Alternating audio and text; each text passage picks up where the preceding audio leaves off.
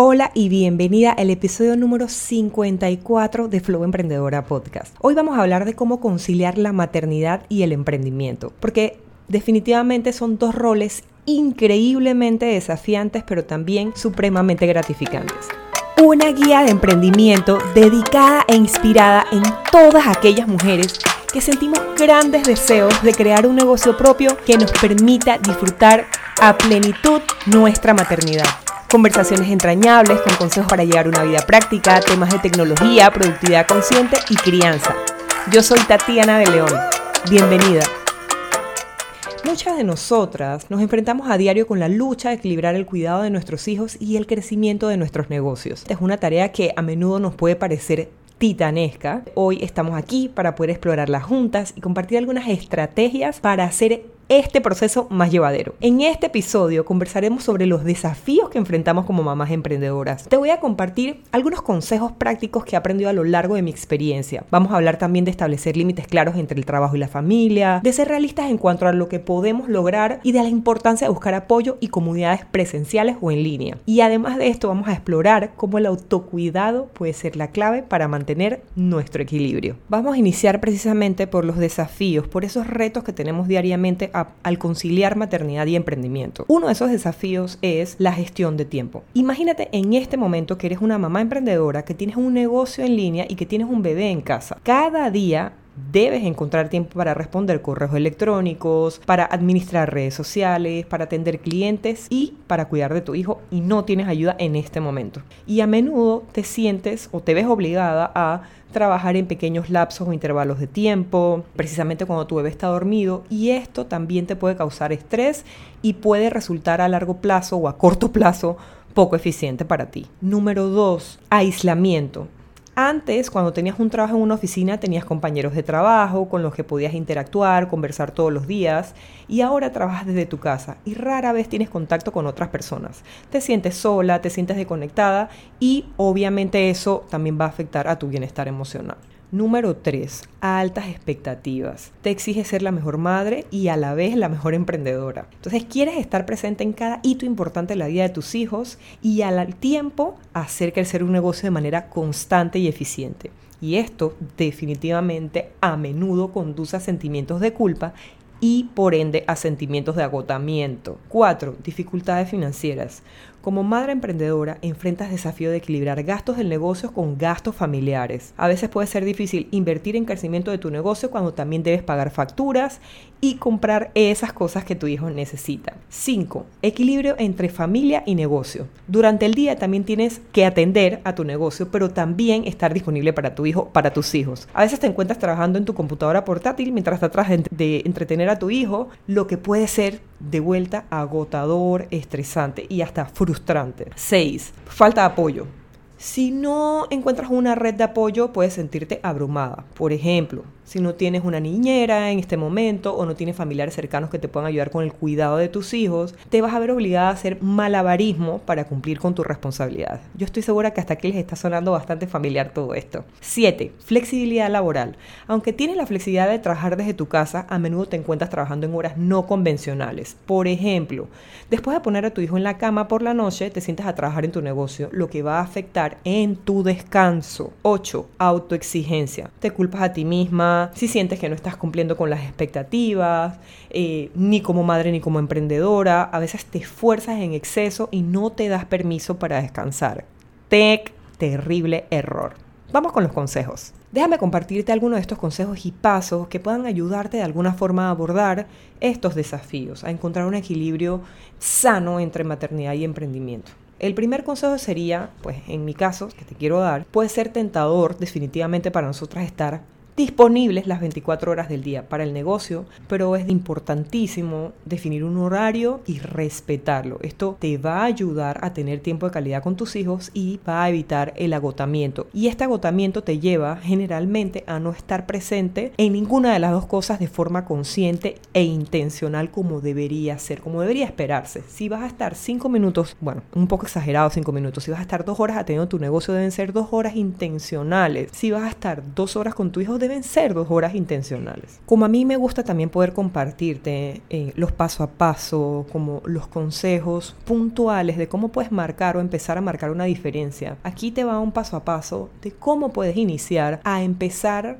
o a tener esa intención de encontrar ese equilibrio. Ojo, como siempre les digo, es una cosa de constancia, de mucha paciencia y de no autoexigirnos, de ir poco a poco, de ir con el flow. Entonces, el primer paso sería define tu pasión y tus objetivos. Antes de comenzar cualquier negocio, es importante que identifiques las cosas que te apasionan y tus objetivos. Pregúntate a ti misma, es una introspección de qué cosas te apasionan y qué áreas te, te gustaría emprender. Esto te va a ayudar a encontrar una idea de negocio que realmente te va a entusiasmar. Y siempre vas a querer estar, independientemente de lo que suceda, bastante motivada o mayormente motivada para poder seguir. El consejo en este caso, yo te diría que haz una lista de las cosas que te interesan y las habilidades que tú has identificado a través del tiempo para también identificar esas habilidades y oportunidades que pueden servir en tu negocio y que definitivamente se van a alinear también con tus pasiones. Paso número dos,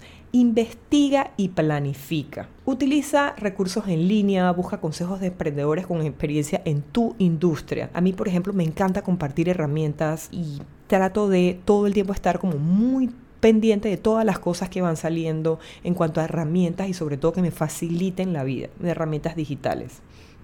En este caso, yo te diría que utilices recursos en línea y de vuelta que busques esos consejos que uses las redes sociales también con intención para que estas personas a las que tú sigues eh, puedas absorber de alguna forma ese conocimiento y ponerlo en práctica. Ya eso es una ganancia. Paso 3. Vas a establecer un horario de trabajo. Como mamás emprendedoras, la gestión del tiempo es crucial. Vamos a establecer un horario de trabajo que se adapte a nuestras responsabilidades familiares. Y esto nos va a permitir dedicar tiempo tanto a la familia como al negocio y de forma intencional que es precioso. En este punto yo te diría comunica tu horario de trabajo a tu familia para que todos estén en la misma página y eso definitivamente te va a ayudar muchísimo a poder lograr este objetivo que es importantísimo. Paso 4. Vas a aprovechar la flexibilidad que tienes. Es una ventaja de ser emprendedora. Aprovecha esa flexibilidad, entre comillas, para adaptarte a las necesidades de tu familia. Por ejemplo, y, es que es real, si, si lo utilizamos de forma estratégica al tiempo, la flexibilidad es real. Por ejemplo, si tienes hijos en edad escolar, puedes trabajar mientras están en la escuela y pasar tiempo de calidad con ellos después. Esto es súper importante. Entonces, eh, yo creo que esto podría ser una oportunidad para ti y de también te va a ayudar con la anterior a establecer los horarios de trabajo. Entonces, en este punto yo te diría que seas consciente de tus momentos más productivos, de tus horas más productivas y que organices tus tareas en función de esto. Y por supuesto, eh, de otras tantas cosas como los objetivos y las estrategias de tu negocio. 5. Delegar. Delega, sí, nuevamente Tatiana, delegar tareas, sí, delegar. Aprende a delegar, tanto en el lugar como en el negocio. A mí me costaba muchísimo, pero, pero soy consciente de que no solamente no puedo hacerlo todo, sino que no tengo la capacidad física para poder hacerlo. Entonces, cuando aprendemos a delegar, podemos eh, de pronto contratar a una ayuda doméstica y asignar tareas a otros miembros de la familia. En el negocio lo mismo, considerar la posibilidad de contratar empleados, utilizar servicios de terceros para tareas muy puntuales en periodos de tiempo o, o en situaciones muy específicas. Y hay un montón de plataformas que te pueden ayudar con esto también. Yo creo que este puede ser, de hecho, esas plataformas y cómo utilizarlas y sacarle provecho puede ser un, un episodio. Me gustaría como hacerles un episodio para hablarles de esto que es supremamente interesante. Como paso 6, vas a establecer un espacio de trabajo. Y esto puede quizás resultar bastante sencillo, pero creo que en el momento de, de más ansiedad mundial que hemos tenido también, eh, el tema de la pandemia, aprendimos que es tan importante tener un espacio de trabajo en casa donde podamos concentrarnos y ser realmente productivas y estar enfocadas.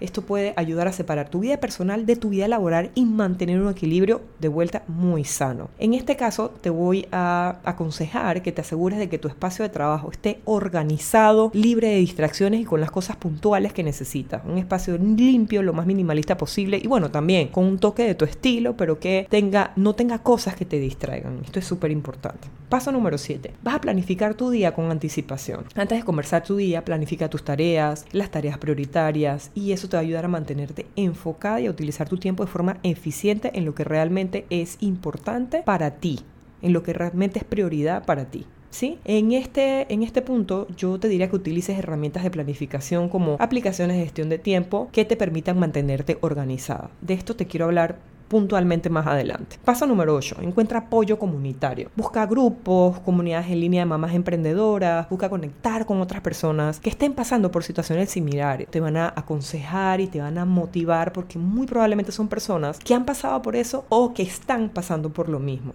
y te pueden, te pueden ayudar también desde la, desde la parte de la empatía. Yo creo que es súper importante. Y también eh, hay una parte social muy linda, ¿no? Si, si es una comunidad eh, en línea, vas conociendo y conectando con personas de todas partes del mundo. Y si es una comunidad presencial, incluso los niños también se hacen, hacen bonitas amistades. Entonces eso me parece divino. Eh, para que participes activamente en estas comunidades para maximizar el apoyo que te ofrecen. Paso 9, yo te diría establece metas realistas, tanto para el negocio como para la vida personal. No no te exijas en exceso y reconoce que van a haber momentos de altibajos en el camino y que también van a haber imprevistos. Eso es muy, muy normal. Celebra tus logros, los pequeños logros y sé compasiva. Siempre sé compasiva contigo cuando enfrentes esos desafíos. Paso número 10, practica el autocuidado. De último, pero no menos importante, no te olvides de cuidar de ti misma. Programa tiempo para tu autocuidado. Hacer ejercicio, medita, ten tiempo en calidad para ti, haz cosas que te gustan, tómate ese café en ese lugar que te encanta, invierte en ti, tanto tiempo como esa parte económica que, que estoy segura que con planificación también siempre va a ser gratificante. El autocuidado es esencial para mantenerte en bienestar, en salud mental, con energía. Eso es súper importante, no lo dejes de lado. Te quiero hablar de cinco beneficios puntuales. Tengo muchísimos más, pero te voy a hablar de estos cinco. Creo que quizás en otro, en otro episodio te podré hablar de, de otros tantos beneficios. Pero encontrar el equilibrio entre maternidad y emprendimiento te va a conllevar una serie de, de beneficios significativos, tanto para ti como para tus seres queridos, como para tus cariños. Beneficios clave, uno te diría el bienestar personal. Mantener un equilibrio adecuado entre la maternidad y tu negocio te va a permitir cuidar de ti misma tanto física como mental y emocionalmente. Y eso se va a ver en una mejora de tu bienestar personal y va a evitar en gran escala el agotamiento. Dos, tiempo de calidad con tu familia.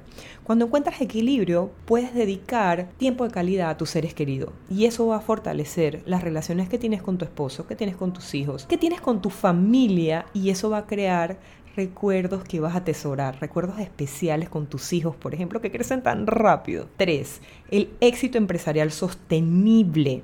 Esto es un equilibrio adecuado que te va a permitir mantener una mentalidad enfocada, clara para tu negocio.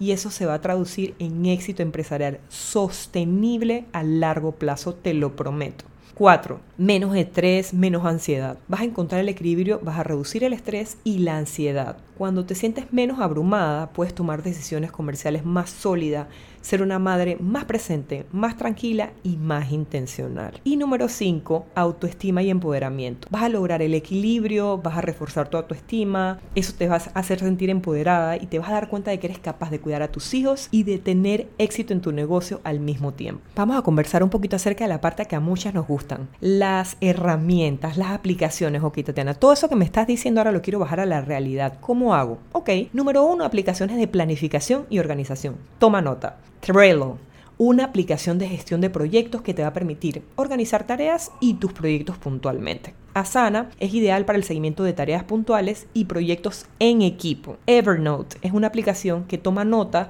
que te permite organizar y sincronizar tus ideas inclusive sí, que no las pierdas y mantenerlas en cierto orden. Con Evernote también puedes grabar notas de voz, que es una belleza, es una de las cosas que más me gusta de esta aplicación. Dos, herramientas de productividad. Todoist, que es una aplicación de listas de tareas que te va a ayudar a mantenerte organizada. Rescue Time, que realiza un seguimiento de cómo pasas tu día en línea para que puedas identificar esas distracciones que están consumiendo tu tiempo. 3. Vamos a hablar de aplicaciones de gestión de tiempo y de horario. Google Calendar es una de las más conocidas, es ideal para programar citas y recordatorios. Time Tree, una aplicación de calendario compartido que va a ser útil para programar eventos familiares. Pomodoro utiliza la técnica de Pomodoro, que la he hablado mucho a, través del podcast, de los episodios, y esta herramienta de Pomodoro utiliza la técnica de Pomodoro para administrar tu tiempo de trabajo y los tiempos de descanso que son tan importantes. Comunicación y colaboración. Este tipo de aplicaciones también es súper interesante y te tengo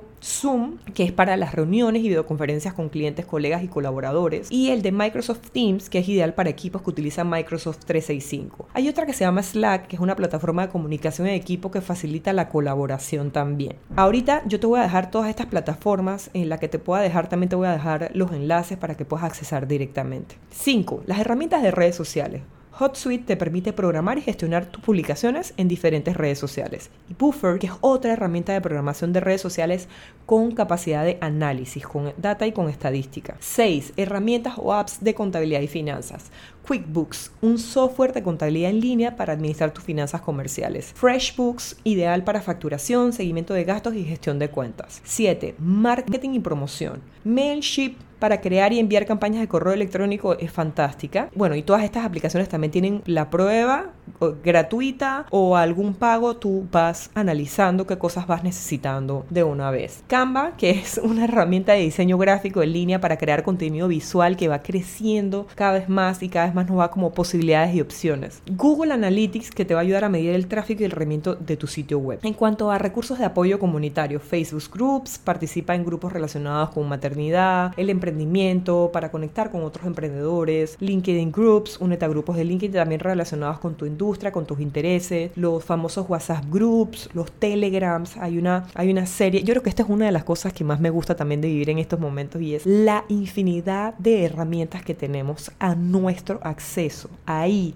a un clic, es una maravilla y es la gran diferencia entre nosotras mamás millennial con otras generaciones que quizás no tenían tantas facilidades. Vamos a hablar ahora de plataformas como punto número 9 de aprendizaje en línea. Udemy es una que te ofrece una amplia variedad de cursos en línea sobre diversos temas. Coursera, EDX, hay muchísimas y nuestro gran amigo YouTube. No hay ningún tipo de excusa para aprender nuevas habilidades.